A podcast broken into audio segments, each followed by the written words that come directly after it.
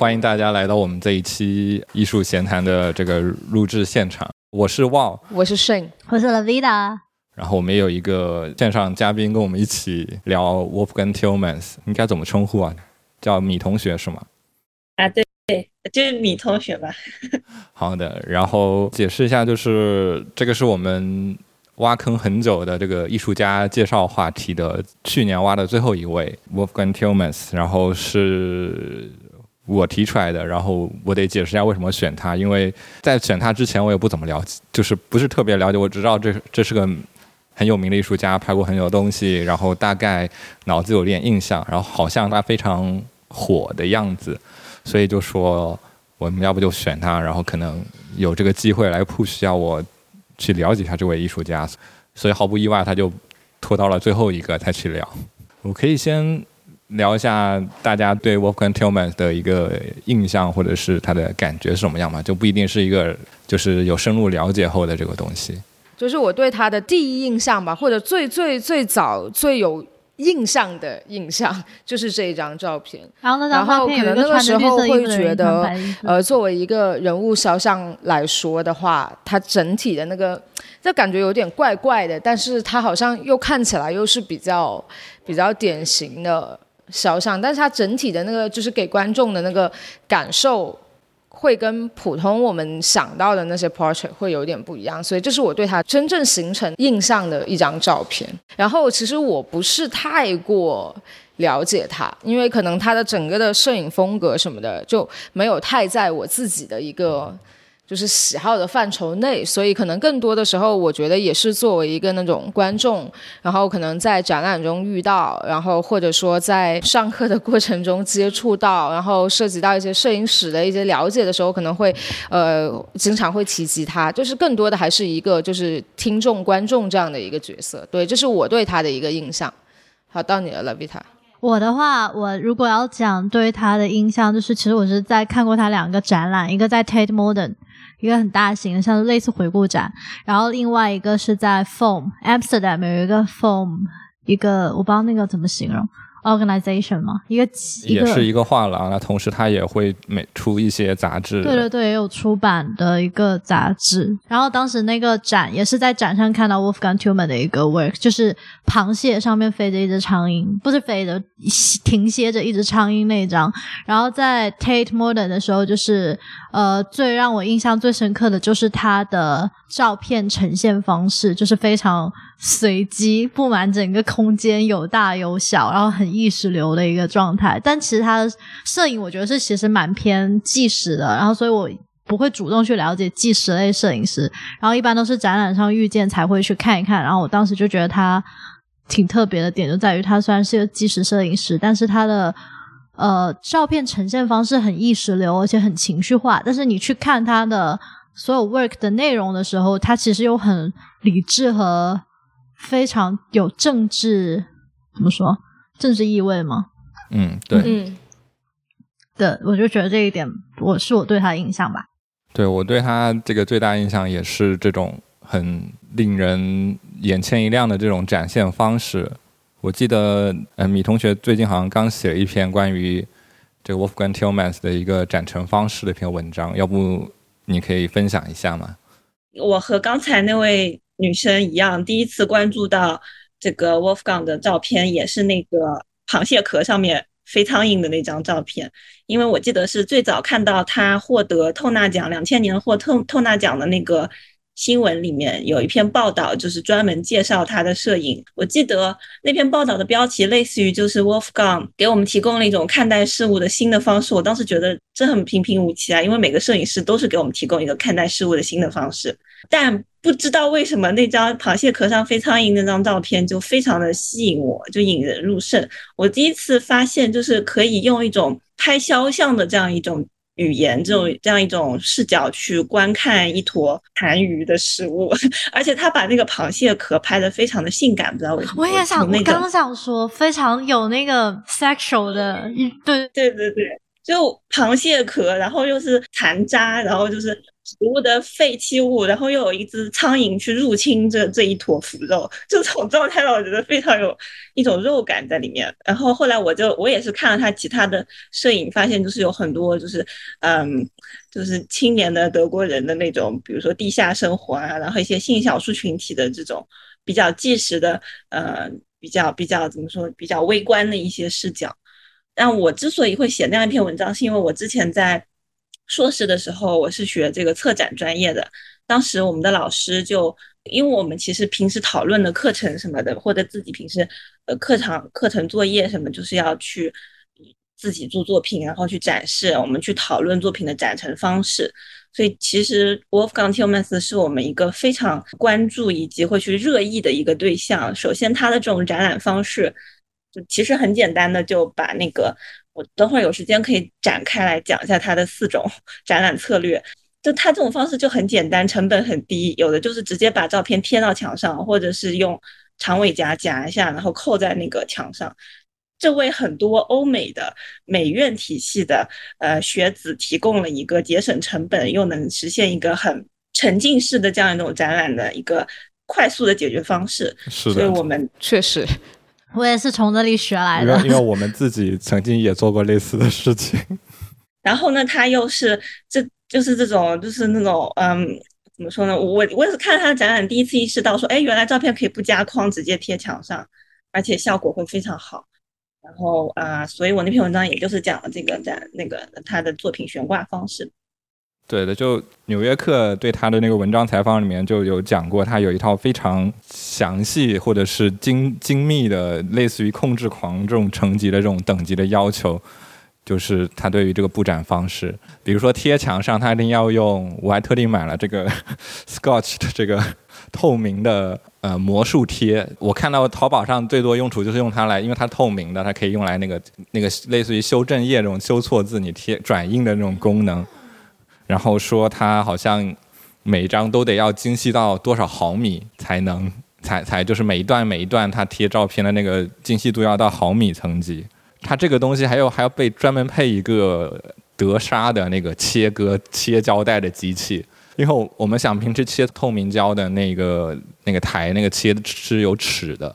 他要特意买那个切完以后是平的。所以是一个德沙的，然后说他还要必须用一个特定牌子的什么七 B 的铅笔来签名，就他看起来很随意，但又极其 picky。对，所以这是我当时就觉得，哎，这人有意思的点，就是我我觉得他看起来真的好随意，因为想要学摄影专业的时候，很早期的时候。老师经常会问你的就是你怎么呈现，就是最后我会问你，就是你要怎么样去呈现，然后会给你 recommend 一些很贵的纸去打印，然后一些很贵的专门帮你打印调校色的那些喷印方式啊，还有怎么样去装框啊或者装裱啊，然后去 mounting 啊，那些都好贵啊，搞下来大概两三百磅，你也没有做出，就是两三千块就打印个三四幅，那时候也某某程度上。觉得老师这样这样让你做也是对的，然后你又觉得它放在画廊里也看起来好像贵了一点点。所以当当我去到那个 Tate Modern 还有 Foam 看他的展的时候。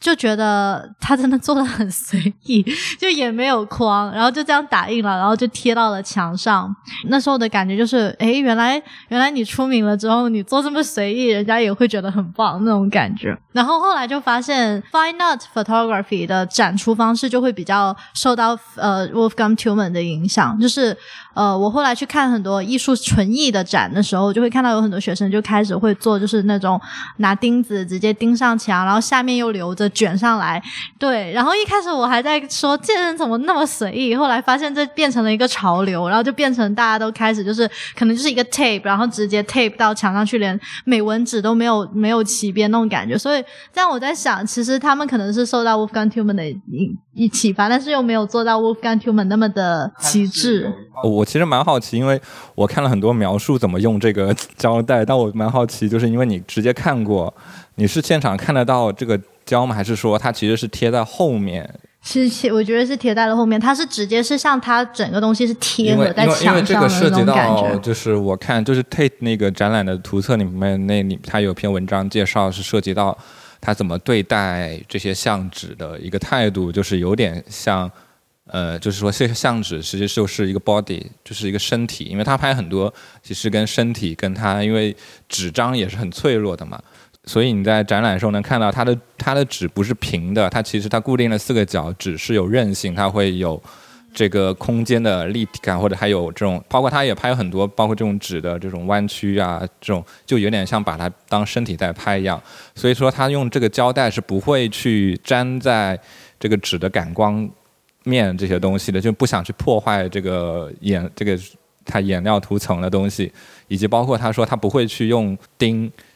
刺穿这个纸面会有点像说，就刺穿我们身体，破坏身对身体造成这种伤害的这种方式，所以他会用夹的，然后再去成就整个。虽然他看着很随意，他说整个他的这个对待于他的展陈方式是一种非常用心、非常就很跟跟我们呵护自己身体的这样一种感觉的方式来去做他的这种展陈。这个我可以理解，因为我猜想会不会是跟他早期摄影很多都是胶片，然后自己在暗房放大有关。就是他有一些作品是就是胶片摄影，然后他是自己去进行放大，然后我就可以理解他为什么会对那个 physical 的照片有一种不忍破坏的那种情感。因为我自己也放大过的时候，无论我放出来的是什么屎，就算是。就是那种测试小条子，我都会觉得它就只有那一件，然后它不会再有被重复的时候。然后因为放大的时候，你又要很保护感光面，就是不能够留下指纹啊，任何 chemical 的东西去破坏它，会影响成像。所以我觉得这可能是跟他自己摄影的习惯有关。如果他从头到尾只接触过 digital 的话，我觉得他可能对待那个打印出来的照片、那个 physical 的东西的那个状态会有点不一样。对，补充一下，就就是刚才。这个说的就是说，它贴的话，只是就是 C type，就是这种东西，就暗房出来它才会用贴的，它那个数码打印出来的就大型的就只就会用夹的。还是它有这种区别对待，所以我就想应该是跟是跟暗房有关。我我是刚就是如果说作为听故事的，就刚刚你们讲的可能更像是一个故事，在我听来的话，我会在想，因为他创作不是很多都是，特别是早期创作，可能很多都是关于一些什么年轻人啊，或者一些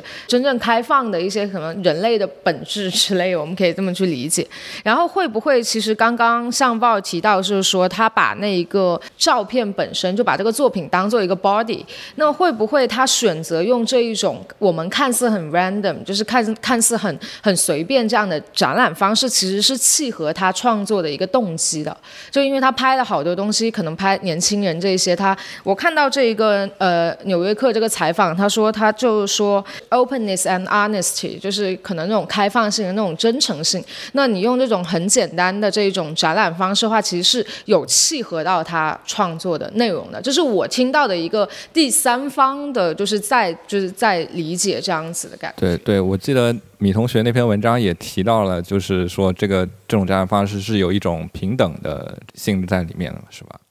是他自己在一本展览画册，我当时看到他跟一个艺评人的对谈里面有讲到，就是他想要用这种去边框化的这种零散的碎片化的图像分布于这个空间中这种状态。来造成一个平等的 equivalence 的效果，就是他的原话说的是：“我认为能够统一概括我摄影作品的要素之一，是他们代表着一种无差别的观看或者观点。这种无差别的观点可以运用于我所有的作品。”就是这个意思，就是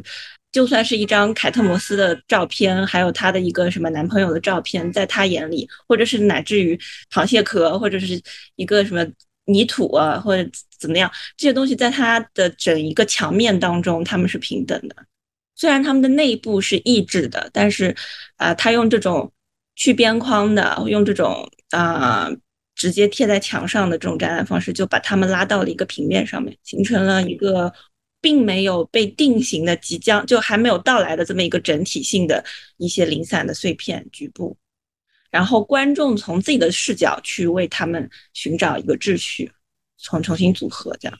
包括它其实展厅的设计也是，它不是像我们现在，比如我们现在在我们艺术这个展厅也是，就通常会打光嘛，打就是在打光，就是说对着作品去打一个洗墙灯之类的。但它的要求是说，这个展览首先要所有墙面打均匀的光，然后它再把整个这墙面作为，也不是说。也不说的特定墙面，它是整个空间，因为它不会分，就是哪里合适展览，哪里不能合适展览。我记得它有时候会把它放在一个什么门头上呀，或者是绕着天花呀，然后底底下就是它能运用的，它觉得合适的区，它都会来去做，然后用这个很平面的这样种，就是很均衡的这一个空间去来做做这个呈现。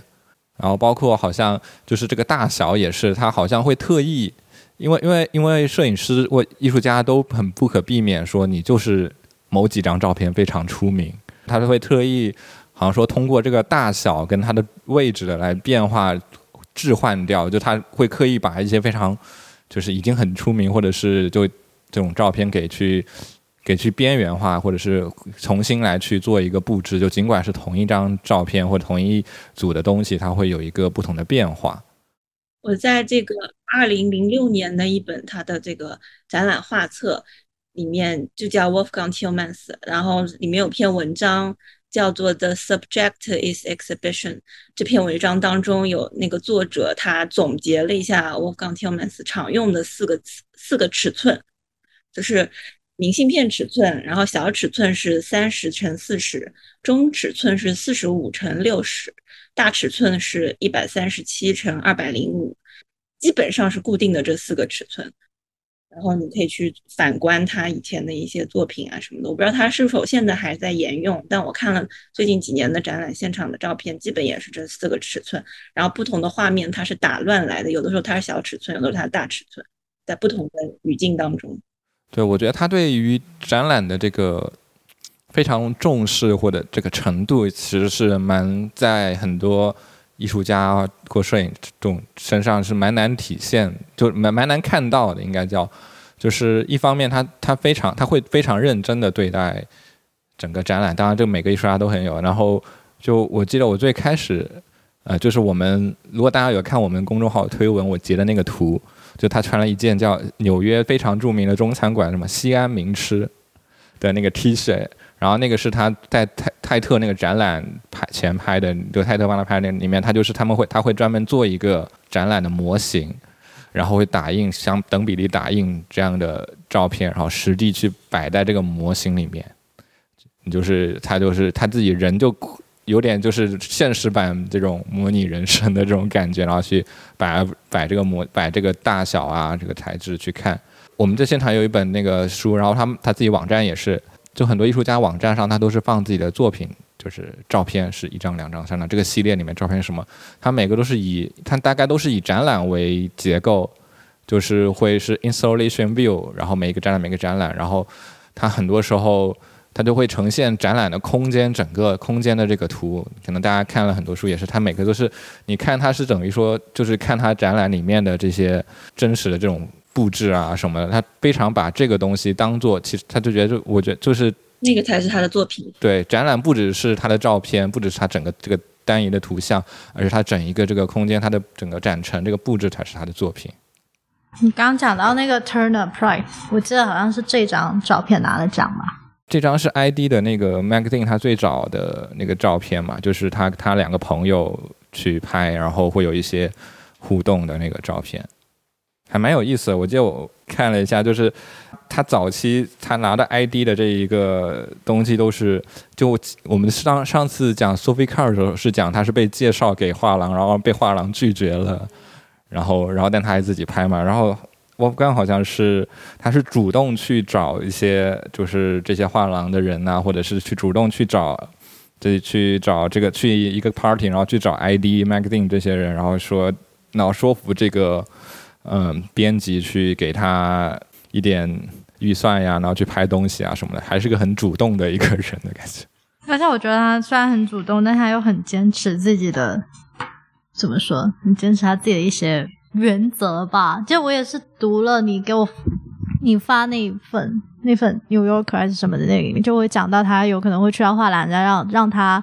帮他们选照片啊什么的时候，他就会一定要放一些。呈现性器官的照片到某一些很显眼的墙上，例如在 restaurant 或者在 cafe，他就觉得哦，我就要放一张这样的照片在这。他他会根据当地的情况来挑战一下这个，他到底 limit 在哪里？有时候对对，他自己本人也是也是说，就是想要觉得为什么不能不能够呃不能呈现这些东西？为什么我又 inappropriate？也想看一下大家的接受程度在哪。然后我记得我前段之前也翻过一本他的，也是不知道什么时候的画册，也是我真的不知道。但是呢，大概可以给大家形容一下，就是他照片就是很意识流，然后有大大小小的就是拼贴重合 overlap 在那本画册里面，然后里面会有很多一些他自己本人的一些文字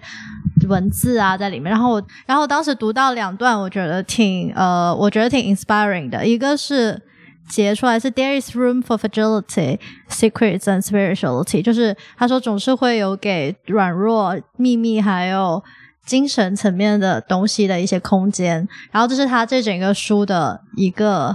其中的一段一个小小的 concept 吧。然后另外一个就是他自己本人说的是 My concern is always to encourage other people to trust their eyes and to bear the truth, uh, our life。是他说他的一个。concern 的中文担忧、关注，演一个关注，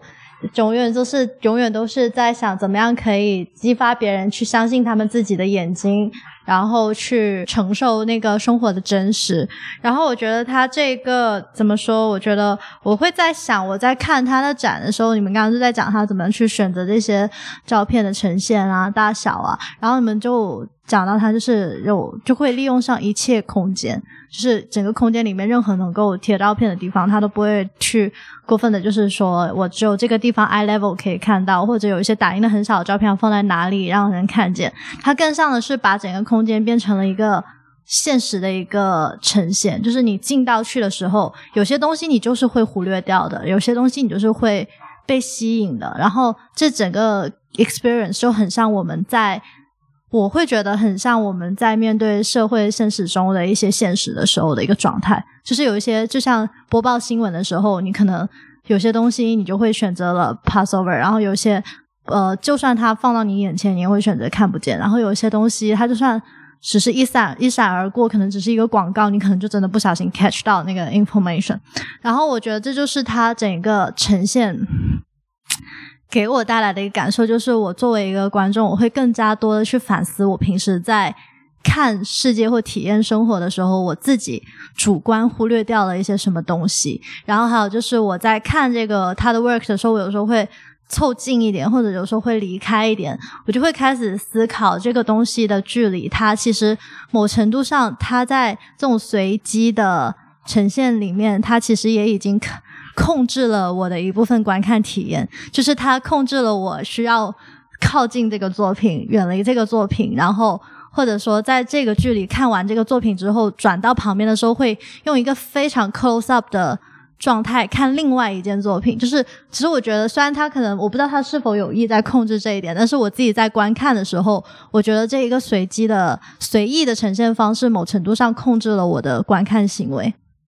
对，我觉得他他是非常有意的，就是很敏感的，会察觉到我们现在这种对视觉消费或者视觉文化的这种要素，就像你刚刚说的。我们现在其实就是充斥着很多不同的图像，然后这些图像在我们身边，它呈现的方式是不一样，有大有小，有 overlap，有这种有重叠，有遮掉，或者是看不见看到这种会不太不同的这个方式中呈现，包括我们消费的这个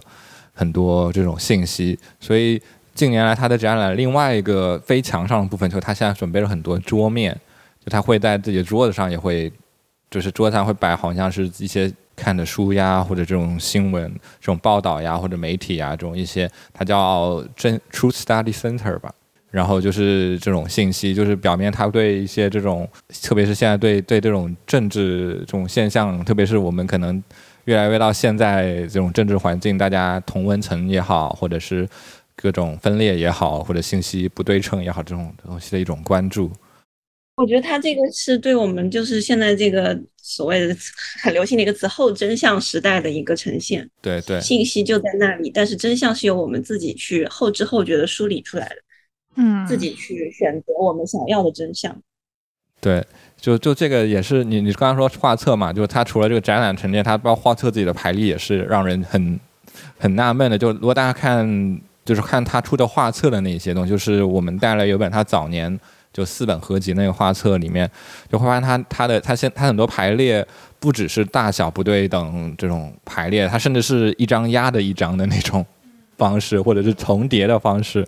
就对对于我们这种 正经正经摄影排版的这种乖乖乖乖孩子来说，就是个非常。我觉得他那个是想呈现一个在工作室的那个墙面的状态，就是有的时候像工作室，我们会有一个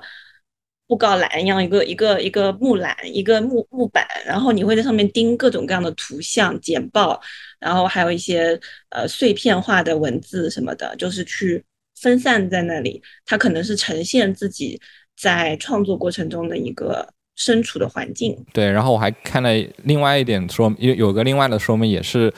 它那点说明跟现在深圳的环境还蛮类似，因为它正好就说明现代图像，特别是 LED 屏的这种遍布，然后你会发现图像压的图像或者广告牌压的广告牌会有这种重叠，或你本来就是有图像是看不见的，它就是有一点呃对于这样一种现实的观察的这种运用。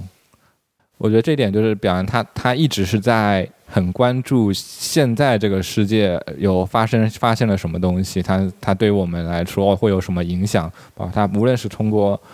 他的记录也好，就是看他当年他在九十年代就记录当时现代那个社会那些年轻人或者年轻人们在做这种事，一直到他其实后面有很长一段时间就不用相机，就没有用，好像说没有用胶，没有用相机。也就是说，这个世界图像太多了，就它就会转成有一段这种更抽象的这种，我们看了一些抽象的这种图像的表现，甚至是，就是它更多的去展现我们在图像生产技术的这些过程中，包括暗房呀，包括打印机呀这种的过程中的一些痕迹的影像，然后再到好像是两千零一还是多少，反正两千年的时候，他又开始重新接纳了，开始使用。数码相机，就是因为数码相机这个锐利的这种特性啊，或者数码的这种很多性，才是我们现在当今图像社会的一些东西。它的创作面上还蛮多元化的。就刚刚拉维讲的那个纪实，可能就是其中的一方面，或者他他今他一直都是在拍摄一些现实中的东西，但他。他他能拍摄包，然后拍摄很多不同系列或者类型的东西，像那个螃蟹壳上苍蝇就是很多他的一些静物或者是实物静物的一些系列，他拍了很多。我刚好上一秒就是翻到了，就是他写的，他拍那个洋葱，然后还有解释，就是 Whatever I do is about picking examples because you can't show the whole world，就是。对，就是选择性的选择一些食物。对，它它它的食物系列，嗯，然后还有一些，还有一个是包括衣物褶皱的那个系列，好像是有，就是拍很多被单、床单。对对，这种，然后会发现，就是抛除一切这种预设或者其他什么，就单纯看他的有些照片，是其实就是像被螃蟹壳那个那个吸引一样，是他的照片那种。有它的一种自身的或者美感或者这种吸引力在里面，无论是他那个洋葱那个也是可能，包括他拍车灯也好呀，会还有拍飞机的引擎呀，很多就是他的照片是首先来说，他照片肯定是有他一种很特殊或者是很特质的，就他的照片给我感觉就是他一直在 try to 呈现一种他眼睛是怎样被侵略的。的那样的一种感觉，就是很多东西它是一种非正常的形式闯入到了他的那个视角，对视角里面的感觉，就是他跟我们之前聊到 Martin Parr 那种又不太一样。对，就他的视角，不知道我我因为有种感觉，好像一个东西在空间里突然间吸引了他的注意力，然后就把所有其他东西都瞄掉，然后就自己放大了。对对对，对我就觉得他的眼光真的很独到，有的时候。就不知道为什么，就是总觉得就是他能，所以我才觉得很吸引我的点就是他那个 contrast，就是他明明他的照片的呈现和观看方式是一个很很主观而且很 emotional 的一个状态，很 subjective 的，但是他所有关注的议题又是非常的需要一种很很理智的一些思考或者一些很很理性宏大的话题，就他总是会讲一些，就例如关于就是用一些。根本无关的照片去做了一系列的展览之后，就是一些很情绪化的东西，或者是一些很主观、很很 spiritual 的东西，但是他最后的呼吁是大家赶紧去公投，不要让 b r i s i c 成为成为现实。就是我会觉得这个点很神奇，就是就有点感觉，就像是你进了一个展厅，然后看到都是一些很柔美的、很很很有美感的、很 poetic 的一些什么芭蕾舞照片，然后阳春白雪。结果走完之后，有人说什么今天我们要上街游行那种感觉，就是我会觉得这是他吸引我的一个点嘛，就是他这两个。contrast 在他身上很完美的融合在了一起。刚才另外一位讲到的点，我突然想到另一个可以和他对比的摄影师，我不知道你们有聊过，是那个 Thomas Demand，Demand，我不知道怎么念。嗯，还没有。他本来应该可能在我下一个列表里。他我也很喜欢，就我觉得他跟 Thomas 有一点共通点，就是他们会用一个平视的眼光去。看生活中遇到的任何事情，嗯，任何吸吸引他们注意力的事情。但我发现，就是，嗯，Tillmans 他是静观，他会把自己逼到和这个被观察对象非常非常近的距离去跟他贴得很近。你会发现他的视角和他，就他就是拍摄主体和被拍摄的对象之间距离很近，甚至是一个暧昧的距离。但是 Thomas Demand 他的摄影就仿佛他与被摄物体是有距离的。就是好像他看到这个场景，他是置身其中，他有这个震震撼，他有一个狂喜，但是他会退后，退到一定距离外，再去拍一个冷静的日常的，看上去好像很乏味的一个日常日常景象，但是也是琐碎的，也是一个把自己隐藏在镜头后面的一个观察。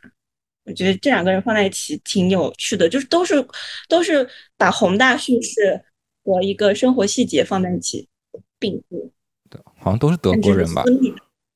对对，都德国的，宏大的公共的与私密的个人的东西。对对，他就是 Wolfgang Tillman，好像是就从一六年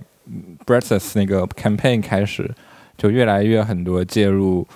更直接的介入这些政治的议题中了。包括大大家可能之前的这些作品会有一些，他也会拍 pro，就是游行呀。有有有时候就是怎么理解他？有时候他拍这些呃地下的 club 呀，LGBTQ 的这些人群啊，或者是和这种狂欢呀，然后有时候也是这种游行聚会，他的政治性需求跟这些。我们我们所谓现在可能叫什么亚逼一点的 文化，是一个很关注时事的亚逼。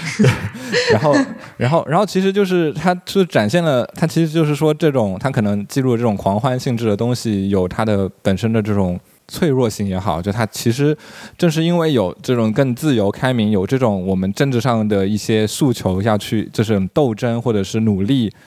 我们才会有这样一种社更相对自由、相对呃这种能能有这样一种环境的这种赖以生存的这样一种条件在，才能有这样东西，是会有一种，它可能这内部里面会有一种呃相辅相成的一种相互补充的东西，所以才能呃才会被就他一起都都会去观察到这样一种社会现象。我突然想到有一个词啊，就是。呃，具体是好像是哈尔福斯特吧，美国的一个艺术批评家，他有说到，他有用过一个词叫做“垂危物”，黑盖尔，就是这些，尤其是以摄影这种媒介为为为主要的这些，他他是在写那个托马斯·赫塞豪恩的作品的时候用到这个词，就是他这种在资本主义的环境之下，充斥着各种信息。呃，这样一个社会现实中，这种琐碎的，就是爆炸的、增伤式的这些图像呢，它是非常暂时的，就是它是可能不会在我们的历史中像以前那些古典主义作品一样这么永恒。它可能就是在我们这样的一段环境里面，为了表达一个意图，表达一个，比如说反对。脱欧，或者是就是同性恋者运动什么，为了表达这样一个观点，被被临时组成、被临时组装在一起的这些图像，就是哈尔福斯特称之为垂危物。我觉得，呃，像 Tillman 这么轻易的会去打破图像的边界，把它进行重组，然后重复在不同的展览中去看似随意的呈现，这也是一种一种一种做图像本身的脆弱性的体现。对，因为因为他自己本他其实就是他自己本身就是一个非常垂危濒危的人，就是他是就对刚刚问了他是 gay，然后他同时也是艾滋病患者，所以他每天他是得吃药的，所以他就是一直他其实自己生命是一个非常脆弱的存在，所以他会就有一这样一种由己及人的这样一种观看事物的方式，包括他其实没有怎么说，你可以你可以说他有一点就是比较人文主义关怀比较宏大的那样一种关怀，就有有可能某某种你会觉得。怎么有有些他的政治政治这种理念会有点没那么理论化，比较幼稚，但他就可能是一个基于自身由己及人或者这种非常人人道人文主义的这样一种方式来去做。所以有时候，所以他我看的那张照片还蛮就是蛮有感慨的，就是他他有一张是他这么多年就吃的那些药物的药瓶的一个就堆在一起的那样那种照片，看起来就还蛮有感慨的。然后我觉得现代类比就是大家可以拍自己的抗原检测试剂这种。他好像比较，他还蛮蛮愿意拥抱一些，就是他经历过或者他他无论是 suffer 还是说还是还是。就是单纯的 experience，还是说就是一些开心的瞬间什么，他都好像比较，就是他在他作品里面能感受到这一种拥抱，就是一种一种自我的和解，或者说也不知道不一定是和解，但是就是他承认。就就就是有有个说法，就是他把自己或自己这个艺术家，或者是他作为艺术家，自己是作为一个平台吧。这个 platform 它是能去有不同的这种更包容性质的，把这些关注啊、声音什么的给去传递出去。就是刚才又搜了一下关于托马斯·赫塞豪恩讲自己这个摄影是垂危物的呃文章，我看到他有一句话，我觉得非常感动。我觉得呃，somehow 这个 t i l m a n s 说他要用他要用一种平等的、无差别的眼光去看这些被摄物体，也体现了这样的一个观点，就是。托马斯他说：“通过自愿的跨越这一受保护空间的边界，去构建新的真正属于垂危物的价值。不确定性、不稳定性与自我授权这样的做法是否可行呢？就是呼吁我们去关注这些脆弱的、不确定的、不稳定的碎片的东西。”对，我觉得这种这种东西，其实无论是他的纪实点，还是包括他的那个所谓的抽象的作品那方面，也都有体现嘛。对他抽象里面，我觉得 Lavi 可能更更更明白，就是在这些过程，这个制造过程中，特别暗房里面或者某些颜料，或者是他用直接用光带在颜料里面，就是它这些物质的不稳定、化学不稳定性产生的结果的不确定性，其实也是。其实你讲到它抽象，是刚我翻到那一对对，还有很多对那个我之前有做 research 的时候有做到它，我有一段时间也做了一堆。也做了一堆，就是有做了一堆这样的东西。然后我是拿胶片和暗房去做的。然后一看的话，这个东西它其实，我觉得它其实也需要进行拍摄，就是它需要先拍摄这些 pattern。这个 pattern 它在暗房里自己不太会。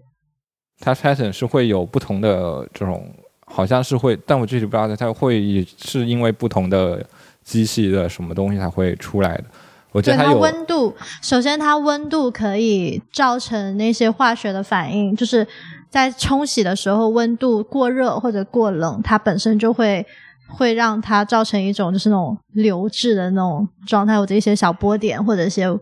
纹路，它是可以在冲洗的时候这一步过程，它其实是一个错误。这我记得我之前做 research 的时候，他也有讲过，就是他这一个是他某一次冲洗的错误发现的。然后他发现既然错了，但是打动了他，然后他觉得是个能打动他的一个东西，所以他就开始只就刻意去创作了这一系列的 abstract work。然后他更多是一种意识流的状态。他好像有一个他的 reference，就是有一个呃。比较启发他的是李希特的那种 photo base 的那些画。李希特他会去画一些不完美的照片嘛，虚焦的、过曝的，或者是有一些撕裂的纹路的这种不完美的照片，去把它用一个超级写实的方式去画出来。这个好像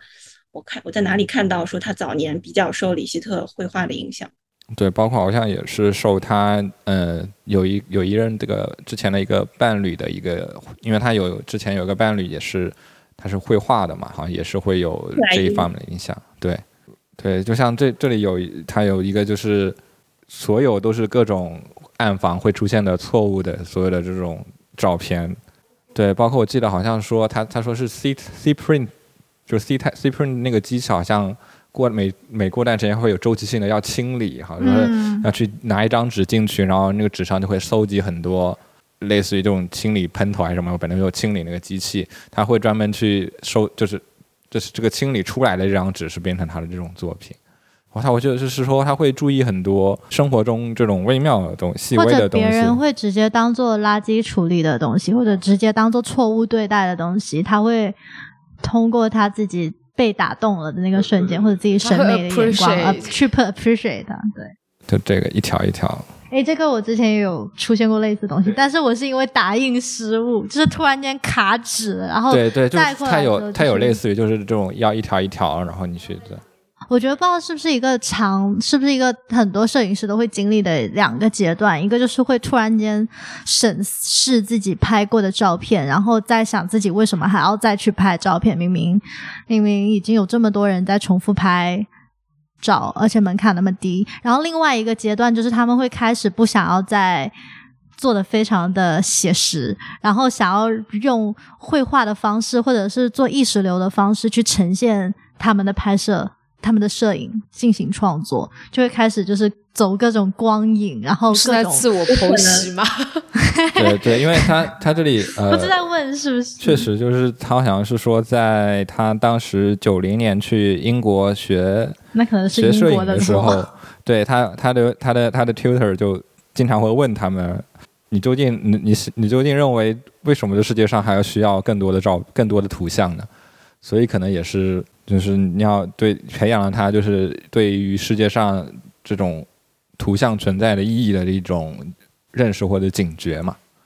当然，他又不是另一种角度，就是那种我们经常经常会想，这世界有这么多东西了，我们就不要做这个东西了，不要去污染这个东西，而是可能更多的更去直面这个所谓的信息爆炸也好呀，图像爆炸也好，如何在这里面如何去体现，或者是比如他就是。展现它的运行机制啊，也然后展现它里面的这些技术工具的这种 flaw 那个错误也好啊，这种方式。我觉得还有第三点，就是刚才你说的，摄影师有两个步骤，第一是就是去去去习得这个技能，精炼自己的技能。第二点，我可能会去朝画意摄影，就是皮，就是可能会去思考绘画和摄影的这这个边界。我觉得很多摄影师还有第三个阶段，包括。Humans 可能也有，就是他们会发现到一定的阶段以后，摄影不是他的目的，只是他的一个过程，甚至说摄影也只是一个材料、一个媒介。他可能会把摄影和别的东西结合在一起，别的媒材放在一起，然后那个最终的空间呈现形式，那个装置可能才是他最后的一个作品。嗯，然后如果是以这个角以这个最后的装置为目的反推的话，他可能就不会那么在意摄影的精美程度。旁边这位在窃喜，他就已经到了装置这个阶段。不小心，不小心觉得，哎，怎么又觉得自己是了？没有，就觉得怎么又被下一个 turner 就是你了。高啦，那我刚又想，我刚刚又想到一个点，就是当你刚才在讲说他是之前在英国读摄影的时候，会经常会被问到的是，你们为什么还去拍这些照片，或者为什么要？拍这个照片，我想我当时 Tuda 还问了另外一个问题，就是为什么要给照片加 filter，就是为什么要去修图？那补充一下，这是你的 Tutor 问你是吧？我的 Tutor 问我们所有人，就是他会给我们看明信片，就是精修过的明信片，还有风光照，然后再给我们看真实的那个地方的照片，然后去问，就是说你觉得摄影是不是要去创造一个这样的一个 fantasy，给人家去看到一个。Based on reality 的一个营造出来的一个梦想，梦想的境地那种感觉。然后我就想要 Tillman，其实他是基本上是基本上是不修图吧，也不会做任何。对，对他不做任何 retouching，他好像只之前是只用佳能的某一款相机的五十毫米镜头。我就也有类似的经历，就是我去我在法国读的书，然后我刚去的时候也是做摄影的，然后呢，后来我也是很努力的拍自己认为好看的照片，然后被老师说这是一种东方式的精致主义。哎，我们被同样被问过这个问题。一个我们觉得很好看的 documentary，我们的 tutor 跟我们说，你们这个太美太美了，就是太东方了，太过东方，太过多太诗意了，太多留白了，太不 straightforward 了。然后感觉是差不多的经历，每个人都会被问过的。但对啊，确实我们。受过的教我不知道啊，就我们自己教育，我们做我们学，我跟炫是学计时的嘛。然后其实，在我们的教里面，也会不断的会被 question，但不是说图像本身了，会变成 question 计时记录真实这件事情，以及包括媒体传播这件事情。就我们在课上会讲所谓的，就你的你的意义，图像这个真实产生的意义是怎么样，它的它的渠道会，它它会经过怎样的加工过程，都会讲。我觉得是是英国，就是欧欧欧欧洲系特有的训练吗？如果是，我刚刚也在想，会不会其实是就是欧欧洲，反正视觉视觉艺术类的特有训练，就是感觉是如何让你抛开你训练回来的那些技能，去回归它，如何让你忘掉美。嗯，忘掉了单一的美，单一的就是纯粹的视觉感官上的美，还有技术先导、技术这些美的技术先觉的那种创作方式。我光听我曼照片又真的就是他在他又有他自己的美感，美感又有这种很我觉得美的。但他不是专门为了呈现那个美而去呈现那个美的，是他能表现美。只是他刚好有这个审美，但是我已经不 care 了的那种。那就是什么？用用我粗浅的哲学里面，就就是康德所谓的什么无目的的愉悦，是吧？我用一个更粗浅的方式去解释，就是一个疯狂化妆的美女和一个素颜但很美的美女，刘亦菲。对，所以其实还蛮，真的是看自己的才能，有的时候。所以他他其实就一直从小就会展现出很多不一样的这种，或者确实是有天分的这种样子。所以包括他现在就是，他其实不只是一个图像或者 visual artist 嘛。我们就后面也可以，我们在准备的时候也放了他最近出的一些歌呀或者什么的。嗯，我还蛮好奇的，这个我听你讲，但我一直没对，包括他也有做一些 performance 也有，然后好像 Tate 那里有。他那个展览里面有展他的 performance 吗？我记得我看他的画册里有说有，但是我当时没有在意，因为我以为那个是就是友情客串，因为他整个展太大了。然后我看到后期的时候已经很很 jack 很累，然后有一些类似 performance 的东西，但是我以为只是刚好就是借这个机会进行的一个。对，包括他自己也会做才艺展示 活动，活动啊，对，做演出会做这种呃。说类似于演演演出音乐呀、DJ 呀这种方式，还蛮有意思的。就你知道搞一个展画廊，搞一次展览，当然要好好借助展期期间有流量的时候搞一些活动嘛，对吧？我当时以为就是刚好展出期间，然后就请了一些人来搞搞活动，就是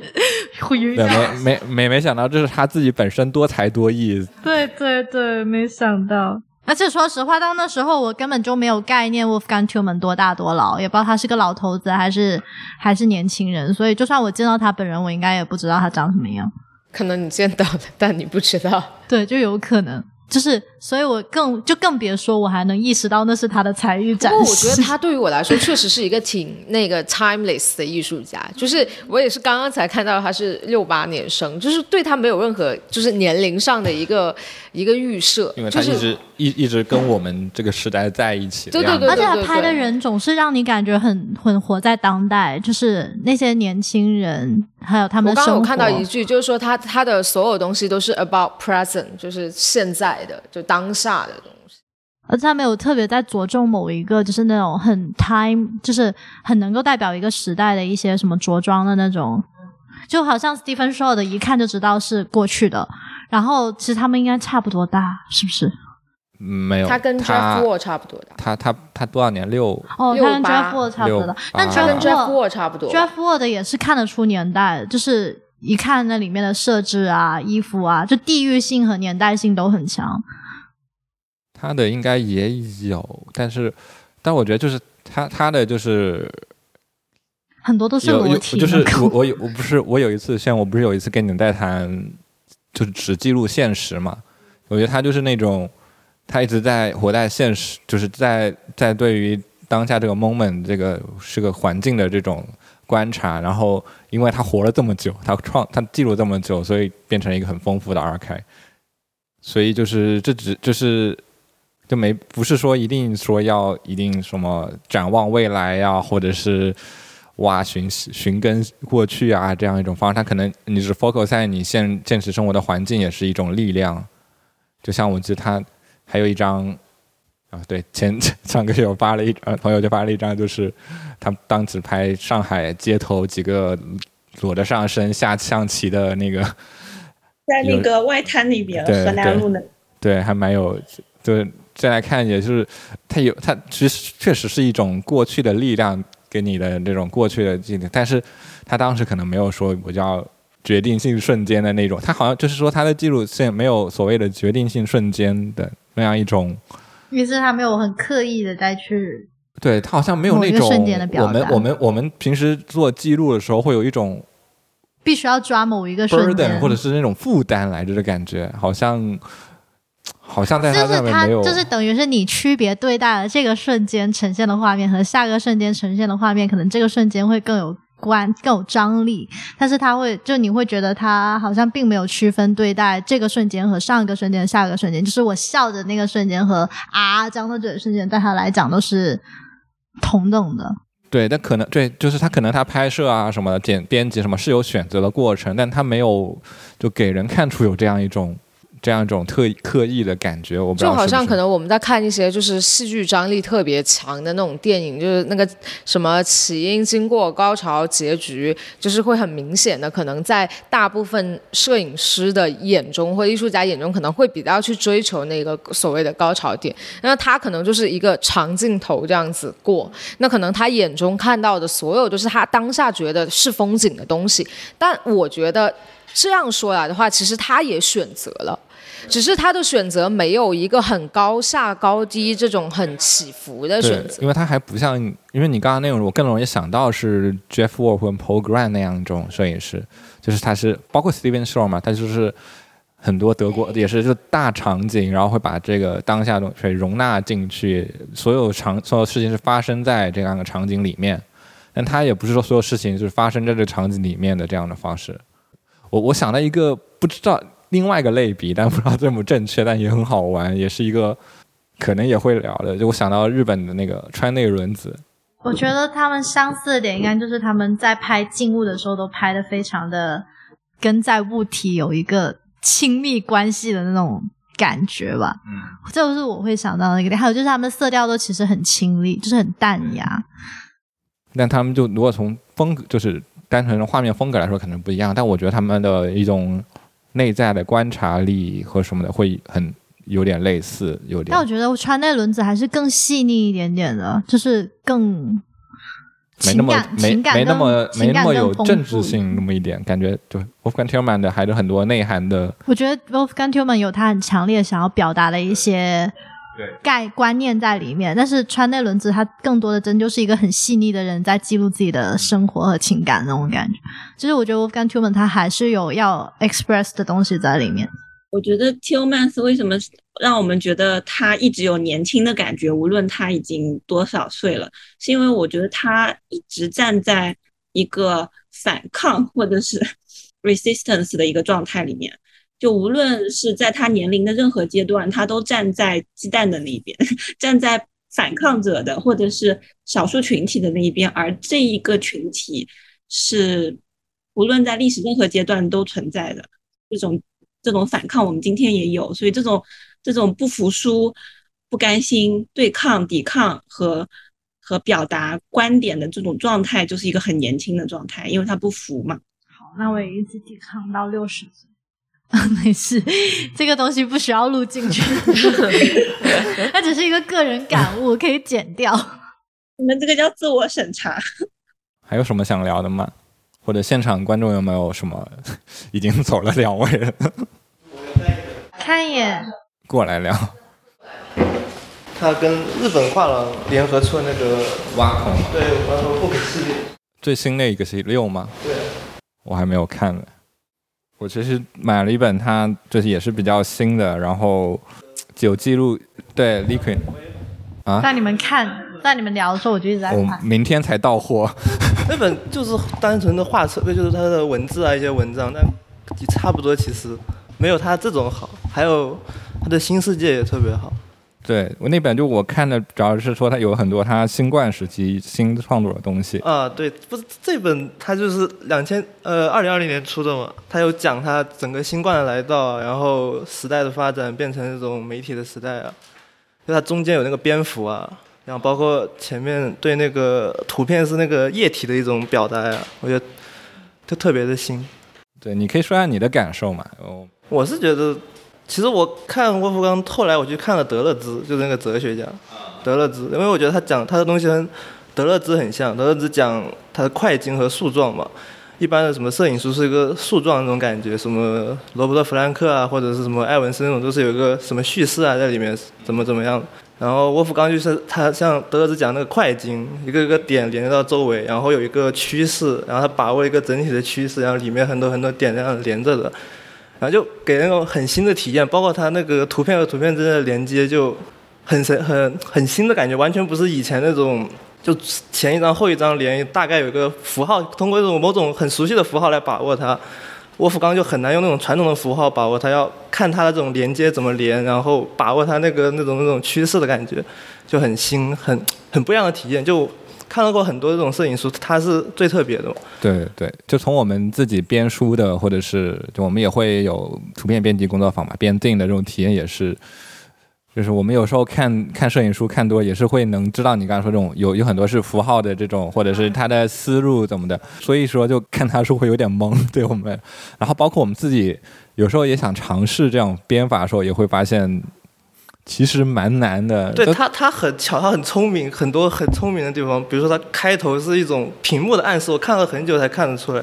就是我们想象中很容易，就像就有点像我们看美食博主做做节目，我们就啊，这个做一个蛋糕很容易啊什么的，然后发现就是那种感觉不太对。就是我们当时去去年编老老严那个展览，就是我们之前有一个也是拍夜生活啊，前年。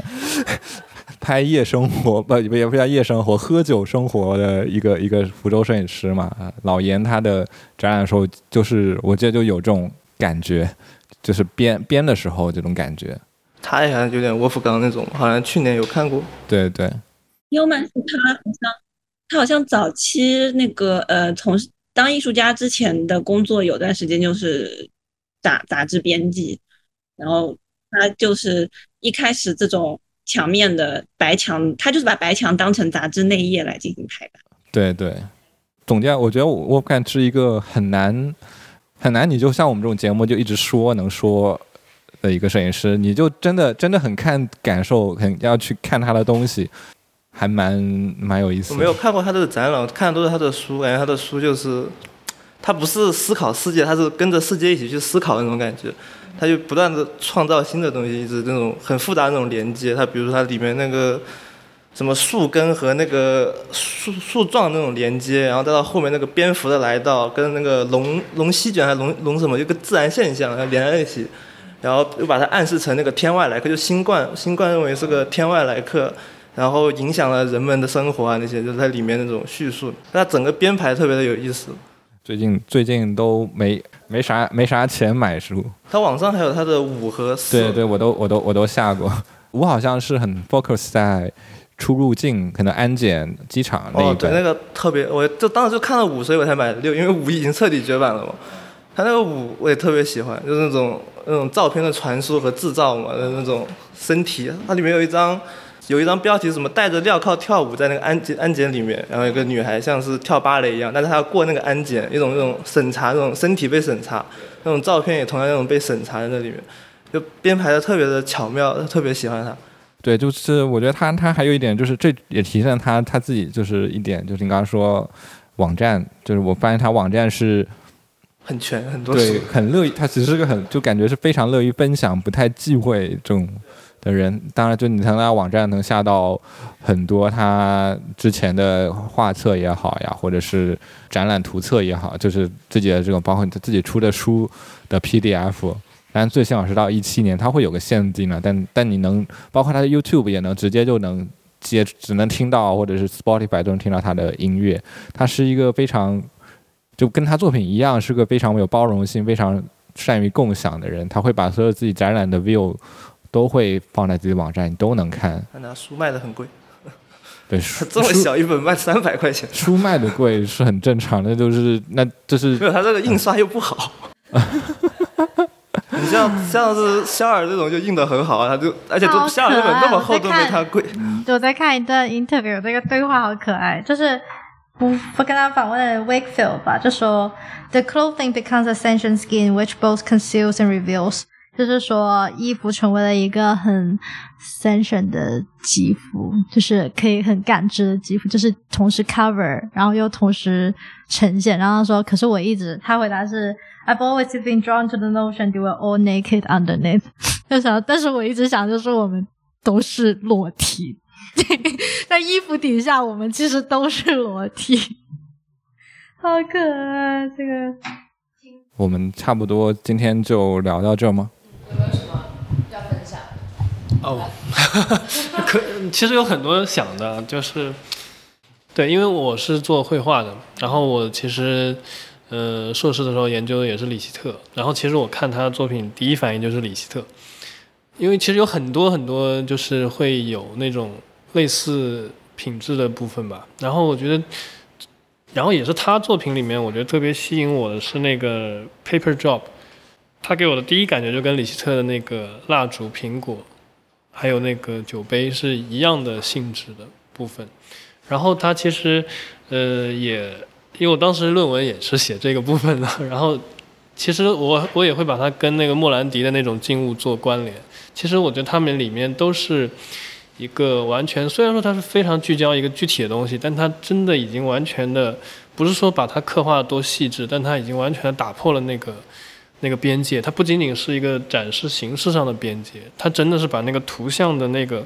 背后固定的那个概念给打散了，然后让你完全的进入到那个，嗯，我觉得是元素里面，然后你重新去感受它，去感受，然后你可能会在这过程中产生新的一个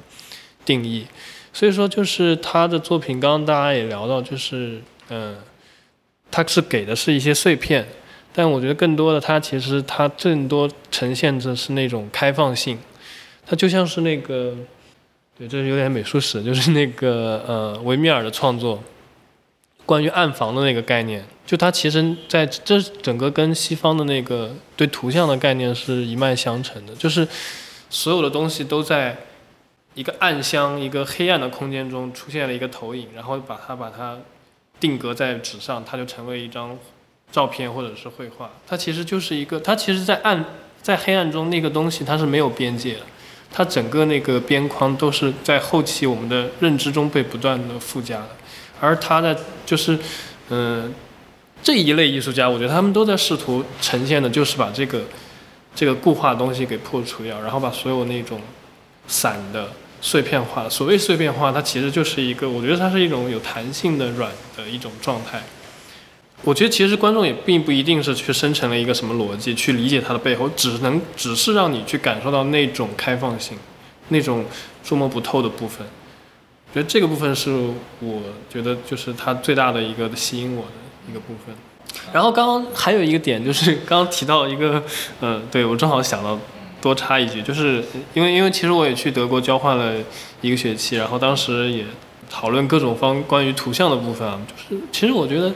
确实，我承认它其实有关于打破美，然后还原真实，然后去直击真实的这个部分啊。但是其实它其实到了现在，我又觉得它又进入到了新的一种视觉范式里去的趋势。就很多人就是会会往这个里面走，对，然后就像就像刚最开始讲，很多人都就用这种展览方式。对，不仅仅是方式，我觉得它的那种类型还有那种品质都已经开始又。当然，当然这是一个不可避免的，然后要不断去突破的一个部分。对，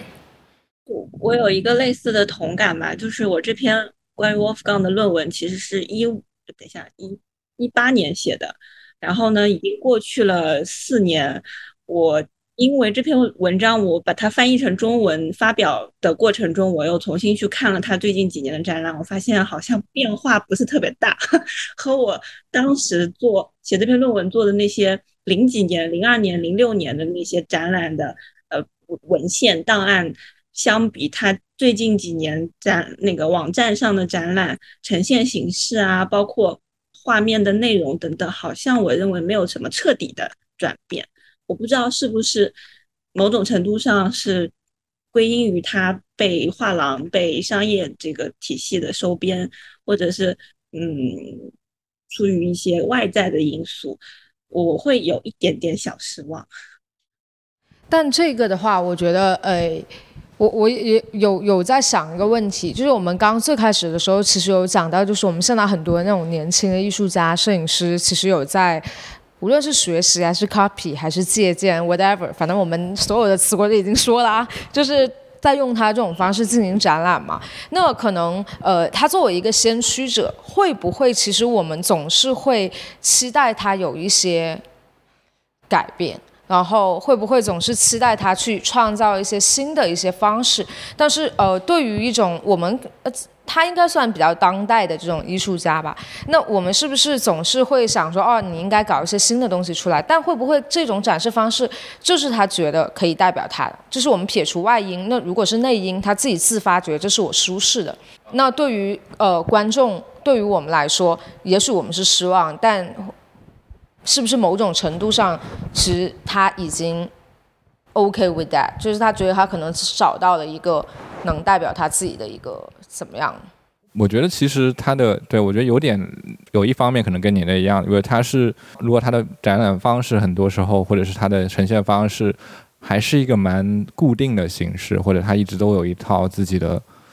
这不是说要刻意去求新的一个方式吧？他可能觉得。就是他可能自己内在是觉得这样就，呃够，可能他更多的想法会在如何通过这个媒介、这种平台、这种方式去来在内容上去做不一样的这样一种呈现。我觉得这样我可以，我会想到另外一个，就是我很喜欢的导演 Jean-Luc Godard，就是他在那个时候 French New Wave，他是自己就是。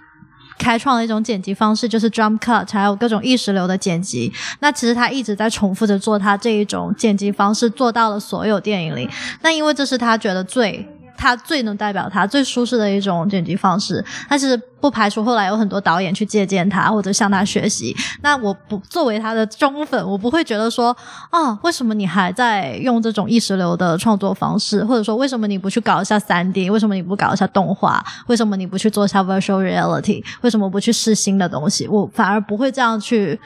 想，因为我更着重的是他呈现给我的那个内容，而不是这个形式。我觉得就是刚才曹翔讲的，一方面是，其实也是，就是一方面是这种东西已经渐渐成为一种新的传统，另但是另一方面，更新的或者更挑战的东西，是不是一定又要依靠它呢？还是说会有更多的、更新的、更不一样的、更年轻的这种活力再去做这个东西？也是可能这才是。我们自己或我们 需要去思考跟面对的问题，就可能他本身的 intention 就不是要去一直打破传统，而是他觉得这个东西他做的适合，只是刚好那个东西打破了传统而已。其实这个会议里面还有一位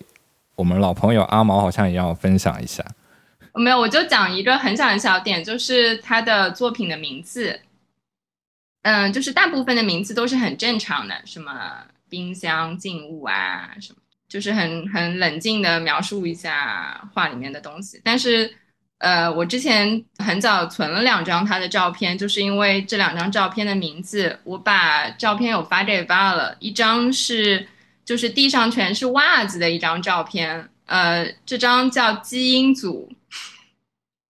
就跟他就是其他。照片名字就很不一样，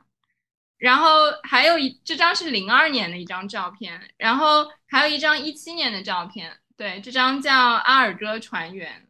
比地上全是袜子叫双螺旋，不，我不叫双螺旋，叫基因组更神奇。就是你马上就有这个画面，它好像又是跟这个古希腊这个神话很一致的。阿尔戈船员嘛，阿尔戈号，对吧？一群英雄，然后出去找金羊毛，巴拉巴拉，然后这样一个非常神话的英雄主义的远征的，就是这样的一个故事。然后，然后就是看着这样的一个这个匿名男子，对吧？裸着的后背，然后在一片不知道哪里的海水里面。就很神奇，我我只是想提这么一个小小点，就是我觉得有个别的照片，它特别取了名字，这些照片因为他们的名字而区别于它的其他的照片。啊，还有一张就是我刚刚在最近的推文里面看到的，叫河床，就是衣服褶皱这个，就是它很多褶皱衣服褶皱的照片，它也就是叫褶皱，但是这一张它叫河床，哎，而且也确实很河床，就很神奇。就可能有一些他这个词曲作者的这个 vibe 在里面，我不知道。他其实每张照片都有个标题，也是个蛮蛮不一样的。就包括他画册里面，我们看到他每画册里面都会给给这个照片命名一个题目。对我刚刚想说，这个画册是我看标题之后最想看的一本。Today is the first day。对，这里就集合了他很所所有很多展览的这种就 view installation view。他每个展览也会取一个很不一样的标题，他的取名艺术也是非常高超的。你们前面你们前面在讲那个 fragile 的时候，它好像最近的一个展览的标题就叫 fragile。fragile 对对，而且它的它的乐队的名，它有个乐队的名字也叫 fragility fr 什么那那叫什么 fragility 吧？fragility，嗯。你们前面在讲到说有一些东西，就是他会去关注一些好像不很久的、暂时的、脆弱的一些东西。其实也可以是，就是眼光是，就是目光是脆弱的嘛。因为这个世界上所有的东西，不管它看上去、乍看上去多么的坚固、永恒、纪念碑，它都是非常脆弱、暂时。转瞬即逝的，所以可能是他看所有事情的眼光是这种，让我们意识到脆弱这个世界脆弱本质的一些 眼光。所以他的泰特的那个获奖的标题是他改变了我们，或者提供给我们另一个看世界的眼光嘛？这又是一个洗眼睛的摄影师，眼科医生。上一个眼科医生是 Program。好的。要不要到时候征集一下，或者现场可以征集？我们接下来可以讲哪些摄影师？不要自己提名，不要自己挖坑了吧？还是你们想挖坑？没事，我们到时候后面再看到底怎么有一个这样机制，或到时候给剪出来给大家留个名之类的。我觉得我们就这这种方式比较能扩展我们去逼着我们多了解一些东西，特别是在现在这个人出不去的时候。那大家下期再见，拜拜。拜拜。